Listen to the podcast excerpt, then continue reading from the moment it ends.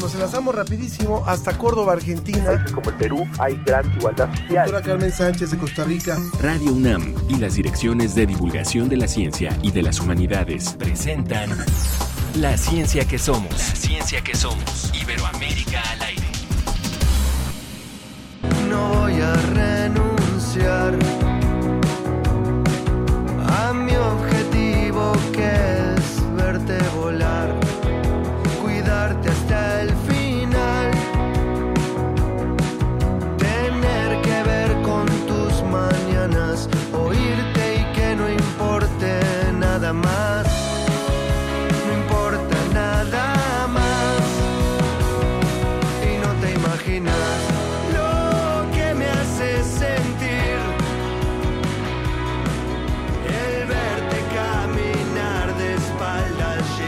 Ustedes se imaginan un grupo que de repente les digan, oye, ¿cómo se llama tu grupo? Y te dicen, no, no te va a gustar. No, no, no, a ver, ¿cómo se llama? No, no te va a gustar. Pues así se llama este grupo.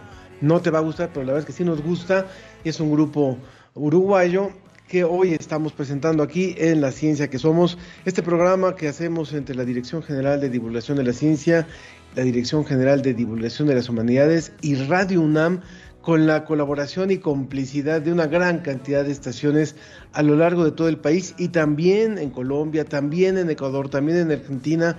Nos da muchísimo gusto iniciar esta nueva emisión y saludo, yo soy Ángel Figueroa, saludo a mi compañera Ana Cristina Olvera, ¿cómo estás Ana?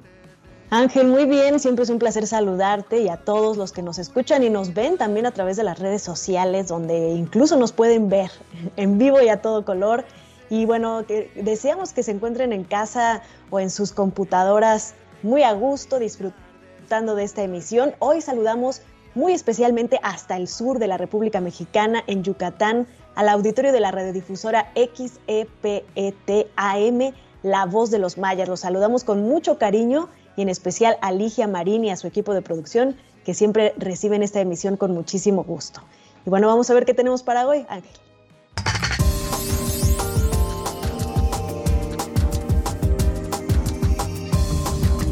Grupo de arqueólogos encuentra antiguos bosques mayas de cacao que solo crecían en zonas sagradas. Y charlaremos con una especialista sobre el impacto que tiene la pandemia en la seguridad energética, un tema de suma actualidad. La revista Como ves publica en su edición de febrero un artículo sobre la variante Omicron del coronavirus. Aquí le vamos a dar un adelanto. Tecnología y sustentabilidad en la Fórmula E, el circuito de carreras de autos eléctricos que se presentará próximamente en pocos días en la Ciudad de México y vamos a tener una sorpresa al respecto, así que quédense para saber de qué se trata. ¿Los has visto? ¿Los has visto, Ana Cristina? Nunca los he visto, pero muchas ganas sí me dan. ¿Tú Vale sí los- muchísimo la pena, vale muchísimo la pena, sí, como no, es, es impresionante lo que hacen entre la tecnología, el deporte y la adrenalina. Bueno, pues este programa, como siempre, lo hacemos con todos ustedes y los invitamos a que participen con nosotros. En Facebook nos encuentran como La Ciencia que Somos y en Twitter arroba Ciencia que Somos. Ahí esperamos todas sus comentarios. De una vez nos vamos hasta Salamanca, ya está listo José Pichel para hablar con nosotros. Desde España, El informe de la Agencia Iberoamericana para la Difusión de la Ciencia y la Tecnología, DICIT. con José Pichel.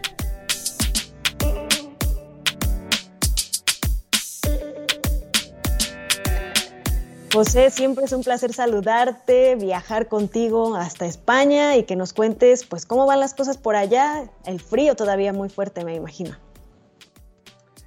Hola, ¿qué tal, Ana?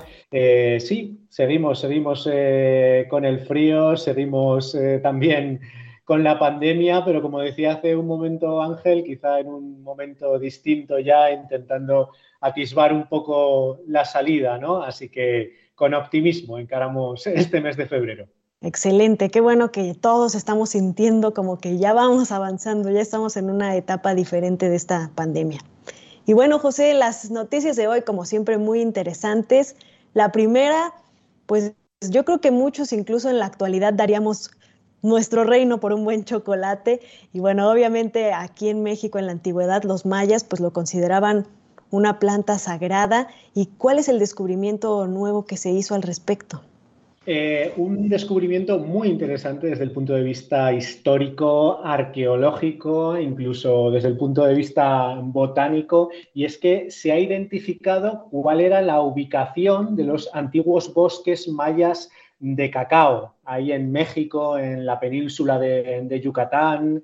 Eh, sabemos que eh, para los mayas los granos de cacao eran mucho más que un alimento, eran eh, una cuestión muy importante porque se utilizaban como moneda, tenían un valor extraordinario, entonces se utilizaban como moneda y los árboles del cacao estaban consideradas eh, zonas sagradas. Lo que pasa es que no se conoce exactamente dónde estaban esas zonas sagradas. A lo largo de los siglos el paisaje ha cambiado muchísimo, eh, no quedan muchos restos de cómo era todo antiguamente y realmente estábamos ante un misterio, ¿dónde se ubicaban esos bosques de cacao? Bueno, una investigación que se acaba de publicar hace apenas unos días y que recogemos en dicit.com nos habla precisamente de ese hallazgo de zonas concretas en las que podían estar. Eh, la cuestión era eh, especialmente complicada de, adivinar porque, claro, estábamos hablando de una zona que en la actualidad eh, la península de Yucatán es de un clima seco y estos árboles necesitan humedad, necesitan sombra. Entonces, no había muchas pistas de por dónde empezar a buscar. ¿no? Sin embargo, sí que hay algunos lugares que tienen un microclima especial que se ha conservado a lo largo de los siglos y ha servido como pista para que estos arqueólogos que, pertenecen a, Estados Unidos y también algunos de ahí de, México, eh, participa la UNAM, eh, por ejemplo, y también el Instituto Nacional de Antropología e Historia de México. Bueno, pues eh, eso ha sido una primera pista para, para, empezar a buscar esas zonas de bosques sagrados del cacao. ¿no? En concreto, han analizado 11 zonas distintas. ¿Y eh, qué es lo que los marcadores, cuáles son los marcadores que han dado las pistas definitivas? Bueno, en concreto dos. La presencia de teobromina y cafeína, dos sustancias que juntas se vinculan precisamente a esa presencia del cacao. Pero además, en estos eh, lugares, ya que se consideraban sagrados, resulta que se celebraban rituales ceremoniales. Entonces, los arqueólogos han detectado también eh, escaleras, tallas de piedra, altares, ofrendas de cerámica, muchos restos arqueológicos que nos están hablando de precisamente zonas sagradas y vinculadas a esos restos posibles de eh, cacao. Además, toda esta información se completa con eh, lo que conocemos sobre las rutas comerciales que había, eh, que tenían los antiguos mayas. Se trata de rutas muy importantes porque, claro, estábamos hablando de la economía de los mayas, de la economía que era fundamental ese valor que, tenía el cacao. Y luego estamos hablando de lugares concretos, muy localizados, que se identifican en este artículo científico y que, por ejemplo, uno de ellos se ubicaría cerca de, Tulum, en lugares eh, que, ahora mismo son además muy turísticos. Esta investigación, desde luego, nos descubre cómo en la antigüedad eh, maya la economía, el paisaje, eh, las cuestiones botánicas estaban muy integradas todas, las cuestiones religiosas incluso. Todo estaba muy integrado y formaba parte de una misma sociedad. Qué maravilla, qué maravilla lo que se puede conocer a partir de la, de la investigación.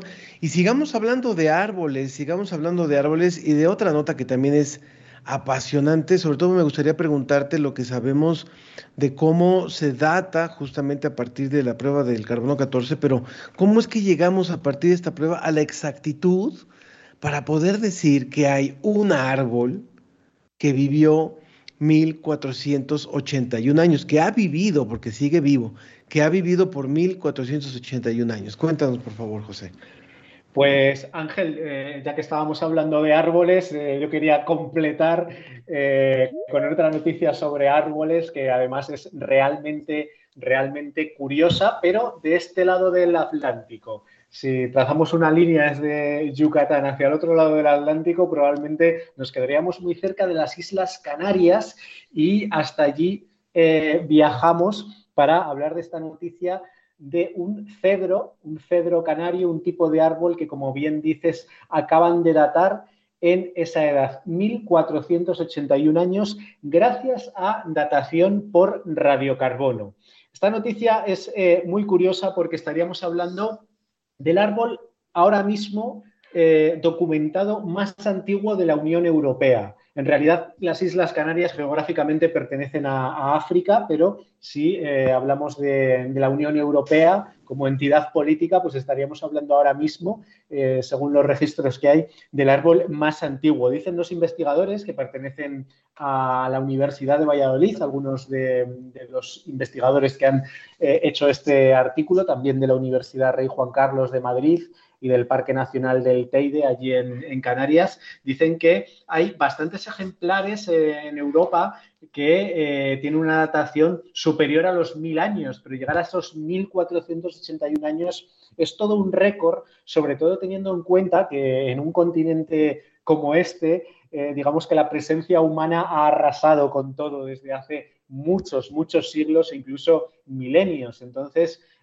¿cómo ha llegado este árbol de las Islas Canarias a vivir tanto. Eh, bueno, eh, están, eh, son árboles encaramados a rocas volcánicas. las Islas Canarias, además, veíamos hace poco como una de las islas, La Palma, un volcán entraba en, en, erupción, ¿no? Hemos estado en los últimos meses muy pendientes de esa noticia aquí en España, que para nosotros es algo bastante extraordinario, no tanto para vosotros, pero para nosotros sí que es algo bastante extraordinario. Hacía 50 años que, no sucedía. Bueno, en esta isla donde se ha localizado este antiguo cedro, es eh, la isla de Tenerife. También hay un volcán importantísimo que es el Teide, de hecho es el pico más alto de, España.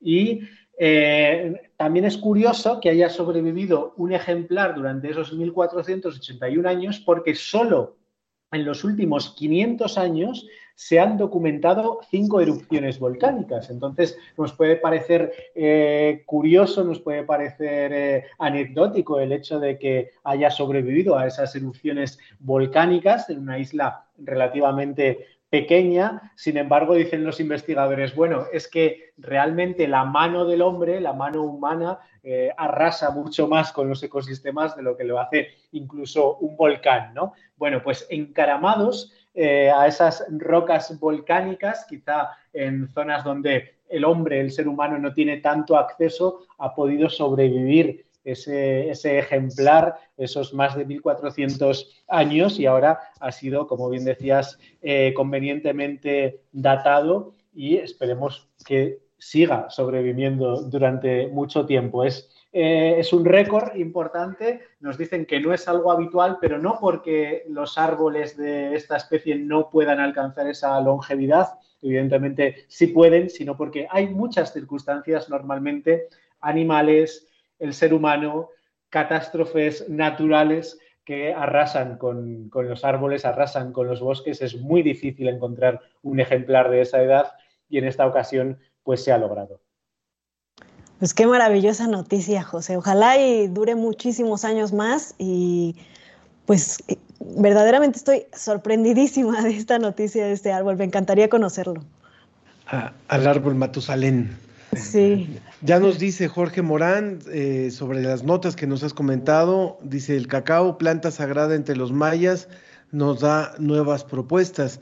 Y también eh, nos comentan, en, nos comenta, ahora te digo, Juan Salazar, dice, buen día, a revivir nuestras culturas ancestrales que nos proporcionan riqueza cultural y científica. Nuestro pasado será nuestro futuro. Esto es lo que inspira lo que hoy nos has reportado, querido José. Muchísimas gracias por haber hoy, como siempre, participado en la ciencia que somos y de esta forma participar eh, de la forma en la que participa DICIT con nosotros a través de este programa. Recuérdanos, por favor, la liga para que el público pueda consultar el sitio de la agencia DICIT. Por supuesto que sí, estas eh, noticias y otras muchas las tenéis en la página de la Agencia Iberoamericana para la Difusión de la Ciencia y la Tecnología, DICIT, que es www difit.com. Hay otro, hay otro comentario, nada más que no tengo el nombre de la persona, a ver si ahorita nos lo dan. Dice, ya atento escuchando el gran programa de ciencia. Saludos al señor Ángel, dice, y a su invitado José, soy fan. Muy interesante esto del cacao, gran riqueza mexicana. Eso lo dice Ernesto Durante. Bueno, muchas gracias. Mejor digámonos todos jóvenes y ya no nos decimos señores. gracias Ernesto y gracias José. Gracias por estar con nosotros. Muchísimas gracias a vosotros. Hasta el próximo viernes. Hasta el próximo viernes. Pues primero aprovechar para saludar, por supuesto, a las personas que nos están escuchando. Leonard Bliss nos saluda, también José Alfredo Jiménez nos dice saludos al equipo. Me gustaría que abordaran el problema del abastecimiento del agua en la Ciudad de México y nos siguen desde Tláhuac, precisamente aquí en la Ciudad de México. Angie Restrepo ya nos está escuchando desde Colombia, siempre con mucho gusto. Y Mario Alberto Moralara nos dice buenos días, listo para la cita semanal. Saludos al equipo. Y bueno, Ángel, quisiera platicarte de un proyecto que está avanzando, que personalmente he seguido desde su nacimiento en el Fondo Sectorial de la Agencia Espacial Mexicana y el CONACIT, que es la misión Colmena. Estos, este proyecto de la UNAM ganó ese fondo sectorial y entre eso y muchos otros apoyos, pues ha logrado que ya México, junto con la UNAM, obviamente, lanzará microrobots a la Luna para estudiar el montaje de estructuras lunares. Estos robots son muy pequeñitos, de 65 gramos y van a recorrer 384.400 kilómetros para alcanzar la superficie lunar. Es un conjunto de robots pequeños em, de 12 centímetros de diámetro y va a demostrar que estos robots pueden trabajar de forma coordinada y explorar los, eh, pues de una forma, eh, el regolito marciano, explorar como mineros del futuro. Esto lo dijo en conferencia de prensa el, líder de este proyecto, que es el doctor Gustavo Medina Tanco, jefe del Laboratorio de Instrumentación Espacial de la UNAM. Y bueno, estos robots van a recorrer el próximo junio todo este viaje hasta la Luna para analizar eh, cómo se pueden reconstituir y estudiar la superficie lunar, sobre todo el regolito lunar, el polvo lunar, que puede ser un recurso para producir oxígeno y metales ahí en la Luna. Es, importante decirle al público que eh, dentro de dos semanas justamente tendremos una mesa sobre este tema para hablar más ampliamente de lo que representa la investigación en la que ahora está participando la UNAM en la que vamos a estar con un pie, con, un, con unos gramos de peso, pero con, unos, con muchísima investigación y conciencia, y aparte también con la participación de muchos alumnos en este proyecto. Se habla de alrededor de 200 alumnos, todo eso dentro de dos semanas aquí, más ampliamente ha sido una nota que ha recorrido los medios de comunicación a lo largo de esta semana y lo vamos a tener aquí en la ciencia que somos. Bueno, ya estamos listos para hablar sobre eh, seguridad energética, así es que vámonos de una vez allá a nuestra entrevista. ¿Cómo ves? El campo magnético de la Tierra desvía hacia los polos las partículas eléctricas provenientes del viento solar. Sin este escudo protector, no sería posible la vida en nuestro planeta. ¿Cómo ves? Divulgación de la ciencia UNAM. La ciencia que somos, la ciencia que somos. Entrevista.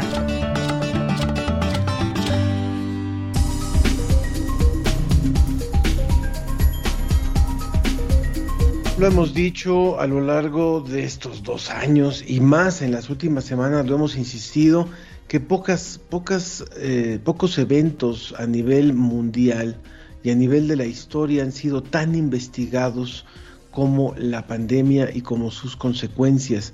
Ya hemos hablado de la parte eh, de ciencia eh, a nivel de, medicina, a nivel de curas, a nivel social. Eh, hay muchísimas variantes, muchísimas aristas de este tema y una más también que es fundamental es la investigación en torno a las repercusiones en seguridad energética que tiene y que representa esta pandemia. Por eso me da muchísimo gusto presentar hoy a la doctora Rocío Vargas. Ella es investigadora del Centro de Investigaciones sobre América del Norte, el CISAN, doctora en Ingeniería en Energía, posgrado de Ingeniería Energética por parte de la UNAM, experta en política energética de Estados Unidos integración México, energética México-Estados Unidos y política energética de México y geopolítica de la energía. Es decir, todo lo que tiene que ver con eh, la política de la energía y sus repercusiones. Gracias por estar con nosotros, Rocío. Hola, un gusto estar con ustedes. No sabía de este interesante programa, pero es un privilegio estar aquí con ustedes. Un gusto. Ustedes lo hacen interesante. Muchísimas gracias por estar con nosotros, doctora. el privilegio es nuestro de tenerla. Ay, gracias. Por supuesto.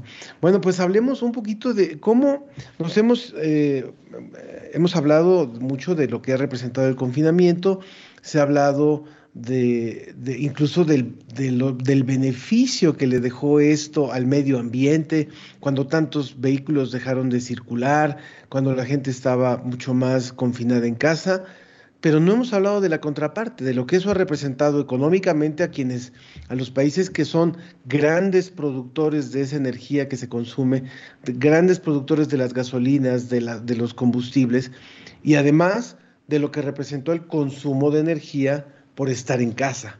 Entonces, háblenos por favor en términos generales para, para entrar al tema de cómo, cómo impactó y cómo ha impactado en estos ya casi dos años la pandemia y su vinculación con la energía, la seguridad energética. Sí, mira, no es una conexión fácil. Eh, creo que tú estás sugiriendo algunas aristas interesantes y creo que esta cuestión de la reducción del consumo habría realmente que analizarla eh, con más detenimiento porque efectivamente en el 2021, fines del 2020, realmente el consumo bajó de una manera brutal. Entonces vimos nuestros cielos esclarecerse de una manera increíble como hacía, qué sé yo, más de 30 años que no los veíamos. Entonces, para mí fue una, eh, digamos, oportunidad para observar cómo reduciendo la movilidad realmente podemos reducir enormemente la contaminación, ¿no? Entonces creo que fue una, una cuestión interesante.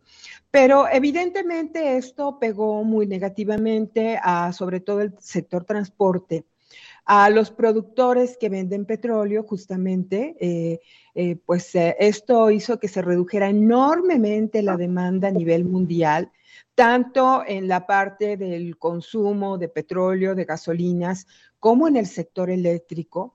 O sea, bajaron las tasas brutalmente en México. Por ejemplo, la Comisión Federal de Electricidad eh, tuvo una baja en un mes de menos 13% del consumo de electricidad. Eh, a nivel mundial, el petróleo también bajó de tal manera en que hubo inclusive precios negativos en el, en el mercado petrolero internacional cosa que nunca en la historia de la humanidad había habido un precio negativo para el petróleo. ¿Y esto qué quiere decir? Que de alguna manera se prefería prácticamente regalar el petróleo antes que pagar los costos de su almacenamiento, ¿no? Esto significa un precio negativo. Ahorita ya más o menos está restableciéndose la demanda, eh, hay inclusive ya una pequeña brecha entre oferta y demanda, lo cual puede hacer que los precios puedan alcanzar los 100 dólares el barril. O sea, ya se ha reactivado la demanda, ¿no?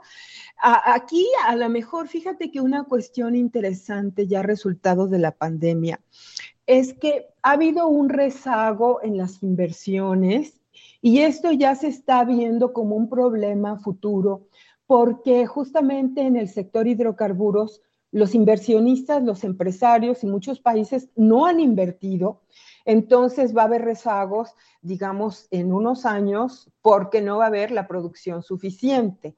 Esta es una industria, digamos, de inversiones de largo plazo. Lo que hoy inviertes lo vas a recuperar en 10 años. Entonces, si toda esta pandemia trajo todo este proceso de desinversiones, pues va a haber un poco de problema entre oferta y demanda, ¿no? Va a haber más demanda que oferta y esto puede aumentar los precios.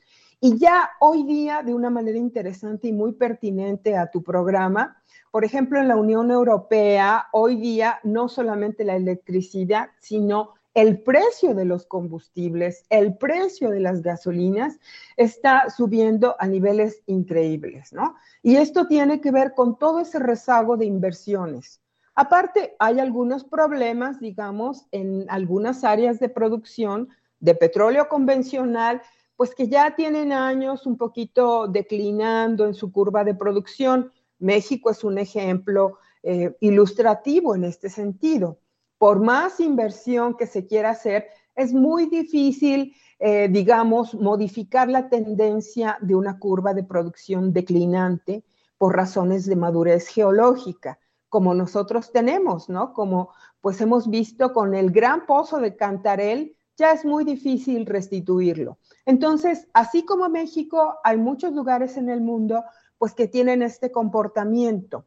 Pero también en el caso, por ejemplo, de los combustibles no convencionales, básicamente el fracking en Estados Unidos, pues también ya está mostrando ahí que tocó pico en sus principales plays y entonces a lo mejor ya en unos años también va a tener eh, ciertas eh, bajas en la producción, ¿no?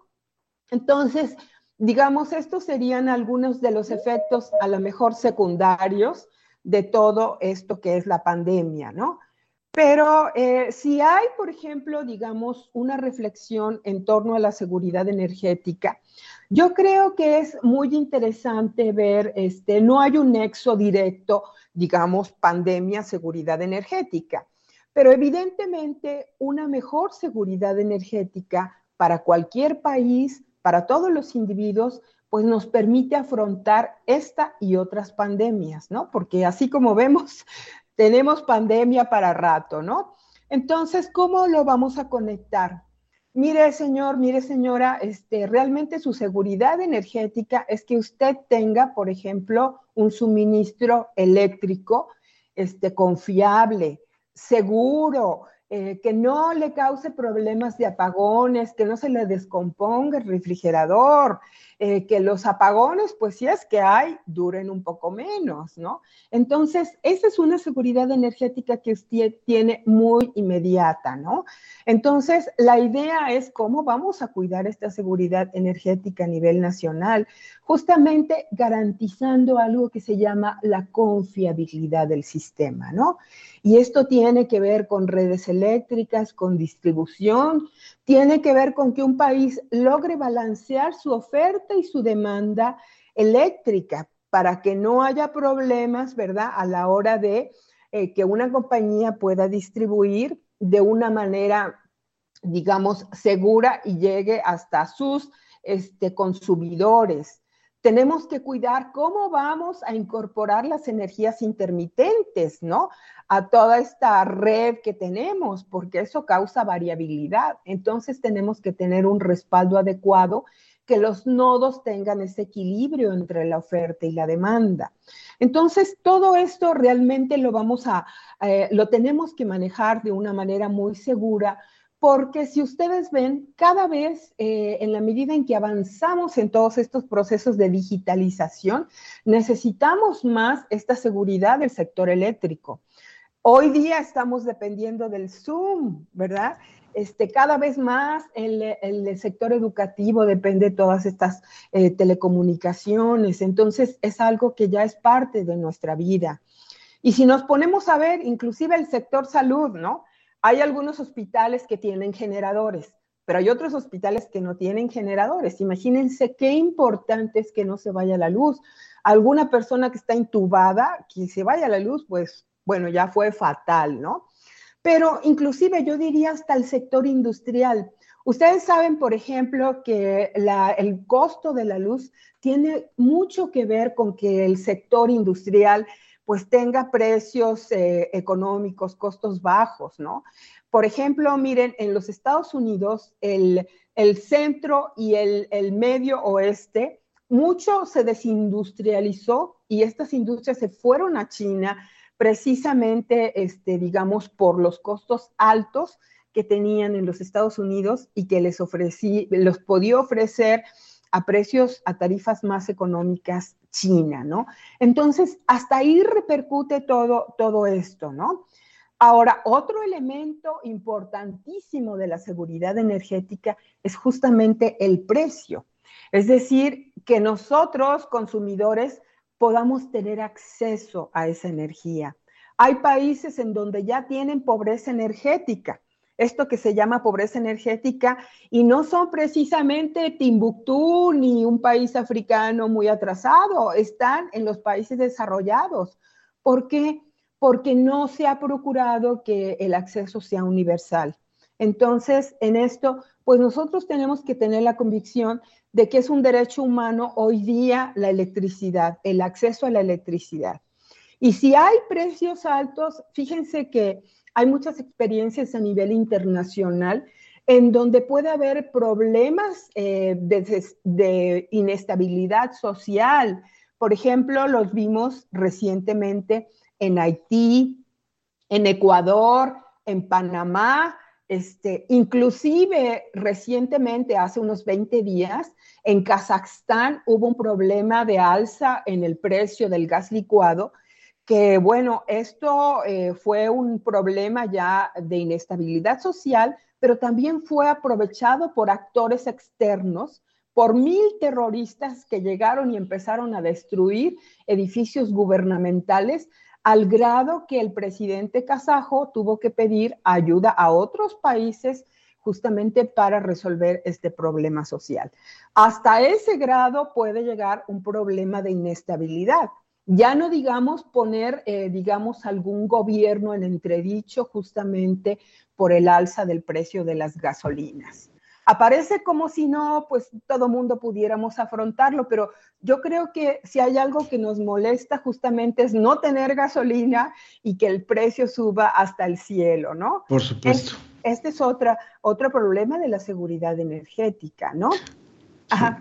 Estamos hablando con la doctora Rocío Vargas, investigadora del Centro de Investigación de Sudamérica del Norte del CISAN. Nos quedan un par de minutos, doctora Ana. A ver, a ver mira, y, eh, sí, y, y, por ejemplo, también lo que ya se está viendo es que nosotros tenemos que tener, digamos, para garantizar la disponibilidad, que es la otra arista importante de la seguridad energética, una planeación a futuro, en donde logremos balancear lo que es, digamos, la principal recomendación de la seguridad energética, que es tener un mix energético adecuado, ¿verdad? Con las políticas del cambio climático, que básicamente están encaminadas a bajar gases efecto invernadero y a desplazar los combustibles fósiles. Si nosotros hacemos, digamos, una política de harakiri de todas nuestras termos, de todas nuestras plantas nucleares, pues nos vamos a hacer harakiri a nosotros como sociedad. Entonces, es importante tener esta perspectiva en el tiempo para ir avanzando en esta transición de una manera adecuada. Pues ahí lo dejaría, no sé si ustedes tienen alguna pregunta para adecuarme a su tiempo. Creo que más o menos con esta exposición nos queda claro cómo esta dependencia energética también nos obliga a que al querer avanzar hacia la sostenibilidad, lo hagamos paso a paso, ¿no? Y tratando de reducir no solamente las emisiones, sino también la, dependencia de, otras naciones. Claro, por supuesto. Y también, ojo, un último elemento importante es eh, controlar la financiarización, porque eh, prácticamente el sector eléctrico y el sector productivo pues se han convertido en un espacio para eh, los sistemas financieros y esto distorsiona mucho, digamos, las estructuras productivas. Esto es importante porque es algo que generalmente no sabe la gente y esto es lo que está afectando muchos sectores energéticos en el mundo. Exacto. Para, Muchas gracias. Para cerrar, doctora, también Angie Restrepo nos pregunta desde Colombia, ¿se ha estudiado algún componente que reemplace al petróleo y que sea menos dañino para el medio ambiente? ¿Algo breve que nos pueda comentar? Mira, sí, o sea, hay, hay, muchas cosas. Están los biocombustibles, por ejemplo, ¿no? O sea, para sustituir gasolinas, que en realidad es el cuello de botella, es el talón de Aquiles prácticamente de la transición pero en el sector eléctrico eh, están prácticamente todas las opciones, ¿no? Entonces, este, por ejemplo, tenemos ya el hidrógeno verde, tenemos la energía nuclear que realmente es la que reduce los gases de efecto invernadero, este, eh, el secuestro de carbono, que de alguna manera, aunque haya emisiones de carbono, pues está esta alternativa de, de poner bajo tierra el CO2 eh, entonces, sí, yo creo que hay inclusive muchas más energías renovables y Sudamérica tiene, por ejemplo, el agua, tiene eh, presas enormes como Itaipú, que son una alternativa realmente, o las microhidráulicas, ¿no? Entonces, yo creo que sí, este, por supuesto está la eólica y la solar en el sector eléctrico, ¿no? El problema mucho es el sector transporte, porque no hay todavía un sustituto para las gasolinas. Lo que se está haciendo es mejorar la calidad de las gasolinas, ¿sí? Y además transitamos hacia autos eléctricos que pues en poco tiempo vamos a ver, eh, digamos, un parque vehicular más amplio. Claro. También de, de Jorge Morán tenemos un par de comentarios. Nos dice cómo balancear precisamente lo que nos comentaba, doctora, el teletrabajo, la educación a distancia, la telemedicina con consumo energético, medio ambiente y economía, y además en un entorno de desigualdad social tan enorme a nivel mundial. Y nos pregunta cuál es el consumo energético per cápita en Estados Unidos, México, España, Costa Rica, hablando relativamente. Tendremos que conversar nuevamente con usted, doctora, tenemos que conversar nuevamente con usted. Eh, va a ser una invitada frecuente seguramente en este programa. Y muchísimas gracias por haber estado con nosotros hoy, doctora Rocío Vargas, investigadora del Centro de Investigación de Sudamérica del Norte, el CISAN, de la Coordinación de Humanidades. Muchas gracias por haber estado con nosotros. Gracias, un placer. Hasta luego. Que esté muy bien, muchas gracias. Nos vamos rápidamente. Tenemos la cápsula de Guam Radio y continuamos. Guam al minuto. El doctor Marwin Sadi Gutiérrez, egresado del doctorado en Ciencias Biológicas y de la Salud en la UAM, implementó el ultrasonido pulmonar como una herramienta para identificar la enfermedad pulmonar intersticial en etapas tempranas, también conocida como EPI por sus siglas. Esta enfermedad se reconoce como la principal causa de mortalidad entre los pacientes con enfermedades autoinmunes. Este padecimiento, que responde a un desorden inmunológico, se considera poco frecuente. Sin embargo, hay factores que hacen muy complejo su diagnóstico y puede llegar hasta con 10 años de retraso. Comúnmente, la EPI se identifica con una radiografía, pero esta no la detecta hasta que hayan pasado 5 años, mientras que la tomografía pulmonar de alta resolución permite hacer el diagnóstico inmediato. Sin embargo, su costo alcanza hasta los 10 mil pesos, así el especialista propone la ecografía pulmonar para diagnosticar a tiempo la EPI en pacientes con esclerosis sistemática. Este modelo de investigación internacional ha ayudado a detectar a 133 pacientes asintomáticos, de los que se llevan controles sanos, concluyendo que es una herramienta útil y necesaria para identificar la EPI en tan solo 10 minutos, lo que en un futuro posibilita su uso en diversos centros de salud pública. Para la ciencia que somos, desde Guam Radio. ¿Cómo ves? Revista ¿Cómo ves?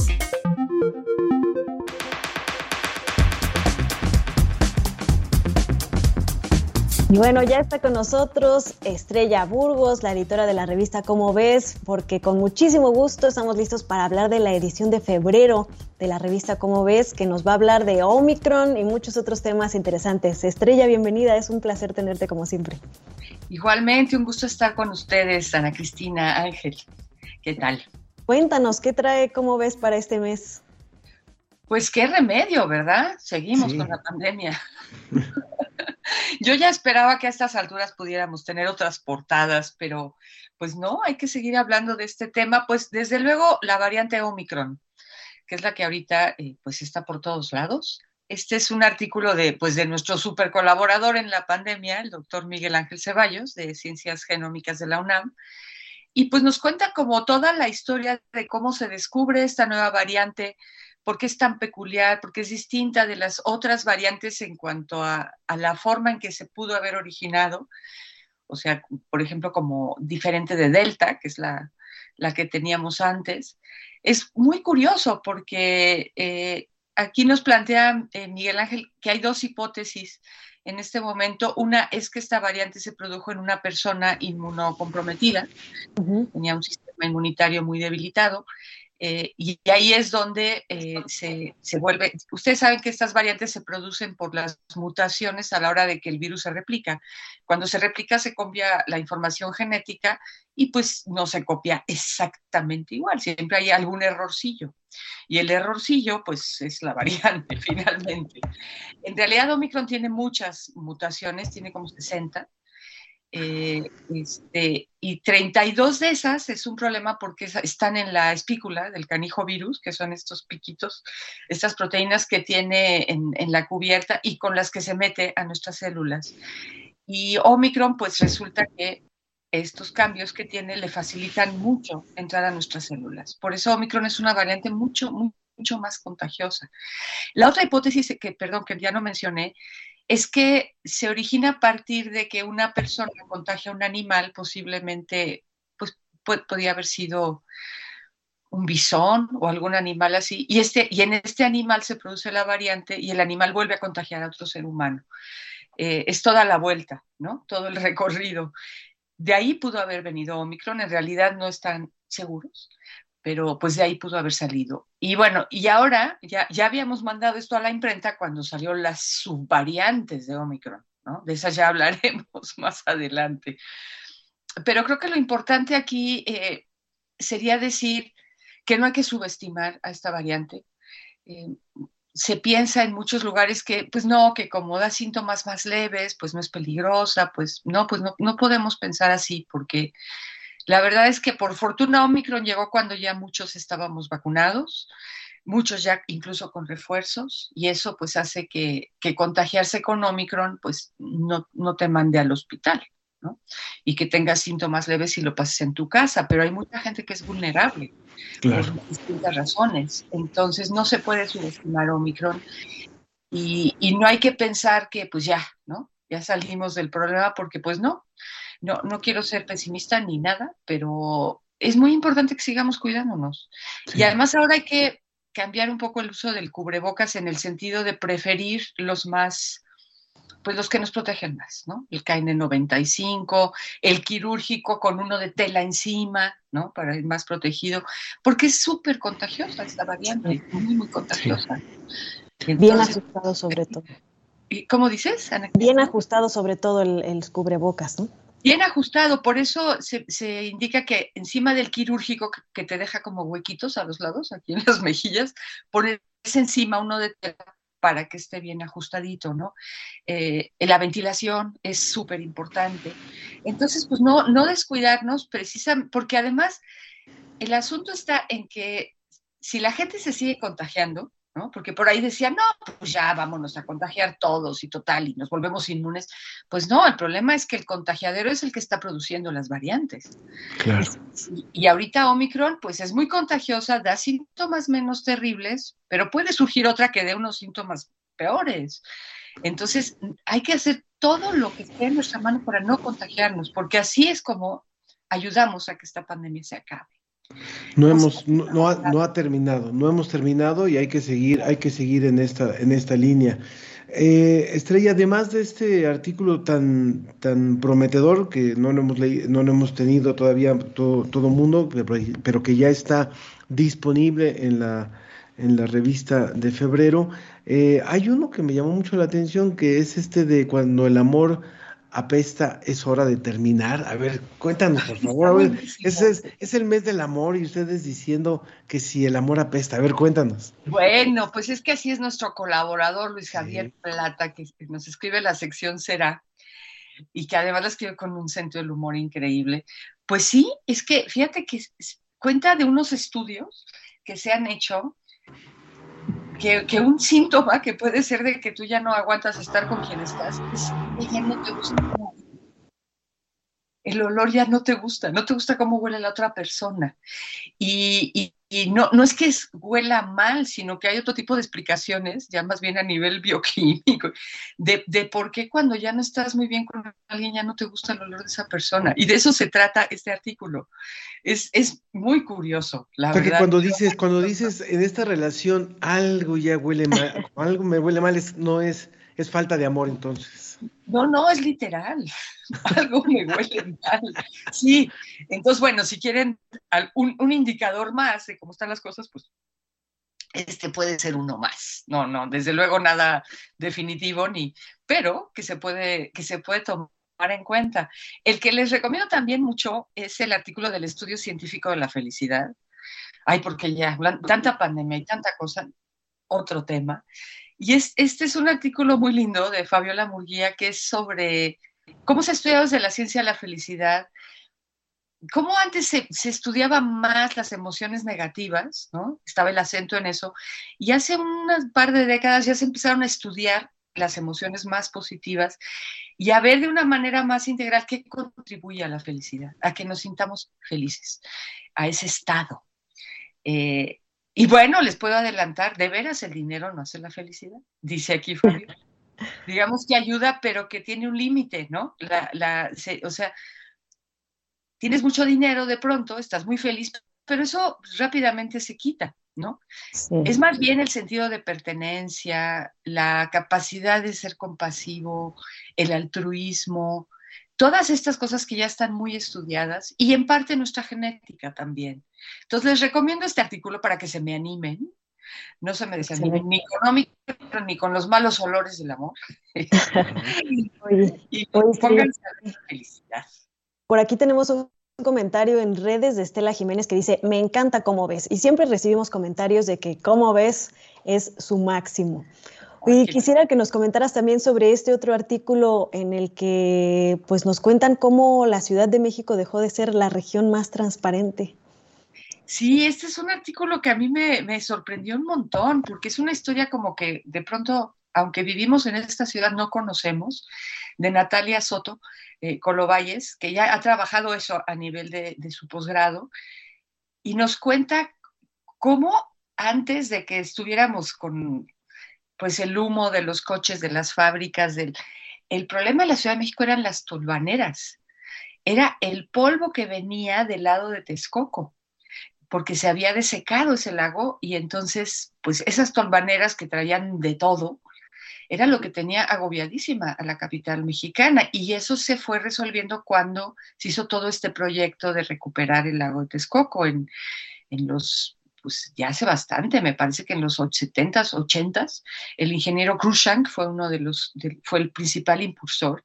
Yo llegué, fíjense que yo llegué a ver eso, porque fui una vez a hacer un reportaje, a conocer al ingeniero Krushank y ver ese lago y cómo habían regresado todas las aves y cómo ya no nos llegaban las tolvaneras a la Ciudad de México. O sea, ya no estábamos ya padeciendo eso. Ahora nuestro problema de contaminación pues es del otro tipo, sobre todo, ¿no? Eh, pero es muy interesante ver cómo la definición de contaminación va cambiando según, pues según lo que, lo que, lo que hay.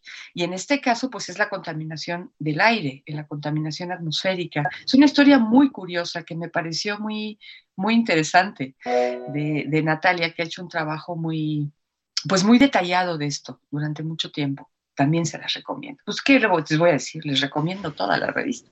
No, pues agradezco muchísimo, por supuesto, a, Estrella Burgos, eh, editora de la revista Como ves, que ha estado hoy con nosotros, contándonos sobre todo lo que está en este mes, en este mes de, de febrero que está en este ejemplar. Muchísimas gracias por, por esta colaboración y felicidades a todo el equipo de Cómo ves por este por esta aportación que hacen mes a mes. Sí, por aquí Sergio Gasca desde Ciencia UNAM nos dice, no importa si se repite el tema del coronavirus en la revista, ¿cómo ves? Porque los artículos son muy importantes para que sigamos aprendiendo de esta pandemia. Y pues sí, ha sido el virus más estudiado de la historia, la enfermedad más estudiada de la historia pues obviamente, como ves, haciendo su aportación para que todo ese conocimiento que se está generando sea traducido a un lenguaje que lo podamos entender perfectamente todas las personas. Muy bien. Muchas gracias, muchas gracias por recibirme aquí en este espacio. Muchos saludos a todos los radioescuchas, Ana Cristina, Ángel. Espero que la próxima vez podamos tener una portada de otra cosa. claro que sí, muchas gracias. También tenemos algunos comentarios de Estela Jiménez, dice cada uno de nosotros sobre el tema del que estábamos hablando hace un momento. Decía, podemos hacer los cambios a nuestro alcance, eh, sobre lo que nos habló la doctora Rocío en torno a eh, suficiencia energética. Dice, eh, por ejemplo, tener calentadores solares es muy eficiente y ayuda a la economía personal, usar bicicleta, vivir cerca de donde trabajamos, inscribir a los hijos en escuelas cercanas y hacer un consumo responsable. A ver, teníamos previsto hoy conversar con Álvaro Buenaventura y ya está conectado vía telefónica. Eh, vamos a, escucharlo, aunque seguramente vamos a también a tenerlo la próxima semana para que nos hable. Él es director regional para, para Latinoamérica de Fórmula E. Álvaro, ¿nos escuchas? Hola, ¿qué tal? Buenas tardes. Rápidamente, eh, como una introducción a lo que seguramente replantearemos, cuéntanos eh, por qué es importante hablar de autos eléctricos, por qué viene esta Fórmula E nuevamente a México y qué es lo que representa a nivel de desarrollo tecnológico. Bueno, pues eh, nosotros como Fórmula E pues estamos poniendo nuestro granito de arena eh, digamos, en toda esta penetración de, la electromovilidad en el mundo que tan necesaria empieza a ser, sobre todo en grandes urbes, ¿no? En grandes ciudades, pues como puede ser México, Ciudad de México. Eh, nosotros, pues a través de la competición, en lo que lo que hemos montado, llevamos ocho años de campeonato corriendo en las en las ciudades más importantes del mundo, pues como puede ser Nueva York, París, eh, Mónaco, Hong Kong, Yakarta, Vancouver, Ciudad de México, Santiago de Chile, etcétera, etcétera. Eh, hemos montado un campeonato de vehículos eléctricos, de, monoplazas, eh, digamos que hemos montado pues como la Fórmula 1 eléctrica, son circuitos urbanos y, en muy poquito tiempo, o sea, en apenas ocho años que llevamos de, proyecto, pues se han unido, eh, como hemos visto, los gobiernos más importantes del mundo, eh, las marcas de fabricantes más importantes, pues como puede ser Mercedes, Porsche, hemos tenido a Audi, a BMW, seguimos teniendo a Nissan, a otras que han venido pues ya de, la era eléctrica como NIO. Entonces, pues al final los gobiernos, las marcas apuestan por este proyecto y cada vez son más los fans que se unen porque ya pues los, los proyectos, incluso los proyectos deportivos, tienen que tener un, un sentido eh, detrás, ¿no? Eh, detrás de las carreras. Y este, sin ninguna duda, es la electromovilidad, el cambio climático, medio ambiente. Y, a través de la competición, pues bueno, eh, nosotros, pues todas estas marcas nos utilizan de laboratorio, de laboratorio tecnológico, para que, para que el desarrollo se haga más rápido y luego llegue a las calles, a los coches que, pues que llegan a, digamos, a, a los, a los usuarios finales, ¿no? Entonces aquí es donde se están descubriendo pues todos los temas con el alcance de la batería, autonomía, eh, diseño, eh, regeneración eh, y, todos los temas que son los importantes ahora en la industria automotriz. Pues va a ser importante, Ana, que lo podamos tener la próxima semana para que podamos platicar con él, ¿no? Este... Sí, nos quedaron muchas cosas que platicar acerca de toda la tecnología y la ciencia que está detrás de esta gran carrera, que además es un espectáculo fantástico. Pues muchas gracias Álvaro. Eh, reprogramamos también el poder tenerte con un poquito más de tiempo y están todos invitados. El, 12 de febrero estaremos aquí en Ciudad de México. Todavía quedan boletos. Eh, eh, invito a la gente que, venga a ver el, al evento, que compre sus boletos en Ticketmaster. Son precios muy accesibles. Estamos hablando de precios que rondan los 380 pesos. Con eso tienes acceso a las carreras, a conciertos y a miles de experiencias para toda la familia, así que les, les invito a que, a que se den una vuelta y lo disfruten. Muy bien. Álvaro, muchísimas gracias. Álvaro Buenaventura, director regional para Latinoamérica de Fórmula E. Gracias, Ana, por haber estado con nosotros y a todo el equipo que hizo posible la ciencia que somos. Los esperamos el próximo viernes. Nos vamos corriendo. Ana Cristina Olveda y Ángel Figueroa. De nada sirve el porqué de nada sirve el valor, de nada sirve volver, de nada sirve el adiós.